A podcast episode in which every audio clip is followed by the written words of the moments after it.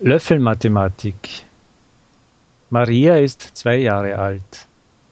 Sie kann nur bis zwei zählen. Die Familie isst zu Mittag zusammen. Der Vater gibt Maria einen Löffel und fragt sie, wie viel Löffel hast du? Einen Löffel, antwortet das Mädchen. Er gibt ihr einen zweiten Löffel und fragt sie, wie viel Löffel hast du jetzt? Zwei Löffel, antwortet Maria stolz. Der Vater gibt ihr noch einen Löffel und fragt lächelnd, und jetzt, wie viele Löffel sind es jetzt? Viele, antwortet das Mädchen überlegend.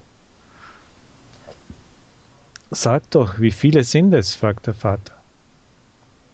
Da sagt die kleine Diplomatin, nimm diesen Löffel, er ist schmutzig.